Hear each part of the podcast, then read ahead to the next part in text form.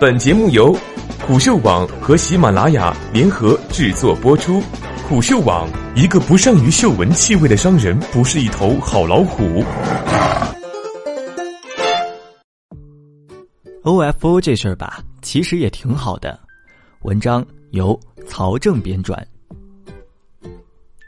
我之前写过一篇文章，叫做《接盘侠不要跑》，因为某些不可抗力已经被删除了，所以计划中的姊妹篇《背锅侠不要跑》也就从此夭折。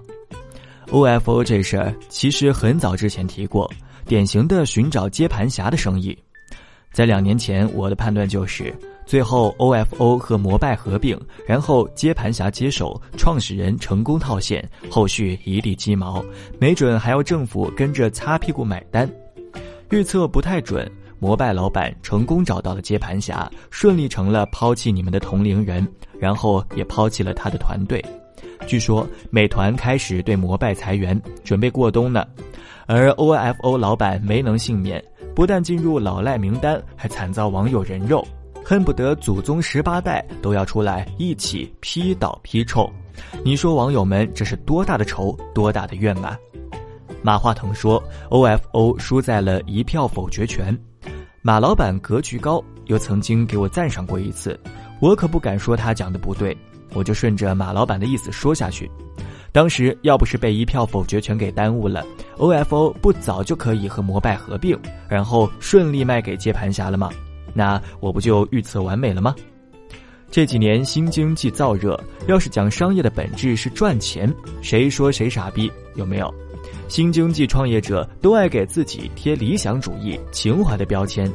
你去问创业者，商业的本质是什么？你们这些古典互联网的老顽固们，有没有格局？懂不懂新经济？赚钱这么低俗，目标这么浅薄，怎么能是新一代创业者要去考虑的？而且不服不行，只要资本加持，市场吹风，哪怕亏损再大，项目再烂，这些新经济创业者总能套现走人。就算项目彻底失败，搞得一地鸡毛，换个身份转型投资人，一样可以做成功学导师，各种收割粉丝的智商税。就好比某些明星创业者在百团大战中烧光了投资人的钱，更不用说那个沉迷于资金盘游戏的神奇少女。你们猜猜，最近几年他玩各种资金盘和三级分销，一共薅了多少钱？更更更不用说沉迷于 ICU 的那些，人家信奉的是韭菜不割天诛地灭的理论。至于项目，呵呵，项目惨淡，个人暴富，这就是最近几年新经济的现状。绑架式创业，我不贴链接了，自己搜历史文章去。结果这个套路在 OFO 这里出现了一点 bug。其实我是有点佩服戴威的，不按剧本来啊，见好就收，不就完美结局了？结果咋就非要死撑，想上天啊？绑架式创业变成了互相绑架，最后谁也不松绑。得，本来指望接盘侠能把押金挪用的窟窿填上，这下完了，最后居然落到了老赖名单严禁消费的地步。说来这几年新经济风云人物，除了搞 P to P 暴雷被抓进去的，能混到惨成这个份上的，他也算开了新境界了。为啥我说这事儿还挺好的？如果没有接盘侠，这生意成立吗？如果没有接盘侠，创业者担得了后果吗？如果有一天大家发现市场上没有接盘侠了，创业者能知道用户资金滥用的后果要自己承担的。也许我们可以重新给商业证明一下，商业的本质还是要赚钱的。就算是不作恶的 Google，其市值也是靠利润支撑的。还有就是，创业者要学会尊重法治，尊重用户。押金不是收入，基本财务常识，创业者不要装不知道。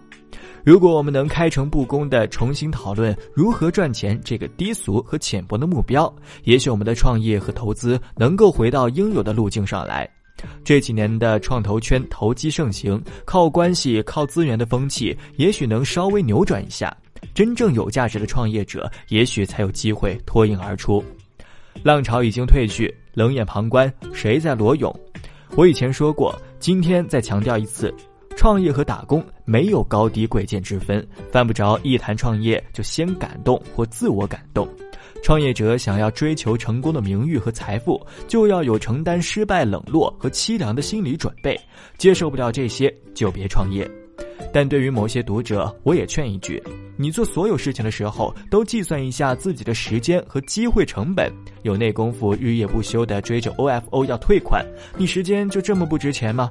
其实很多街边小店、餐厅、理发厅什么的卖会员卡给折扣，你买了会员卡还没消费完了，这店撤了，你剩下的钱哪追去？这事儿还少吗？有人说了，你到底站哪边的？从自相矛盾的一些问题来谈谈认知，很多人脑子就是转不过来。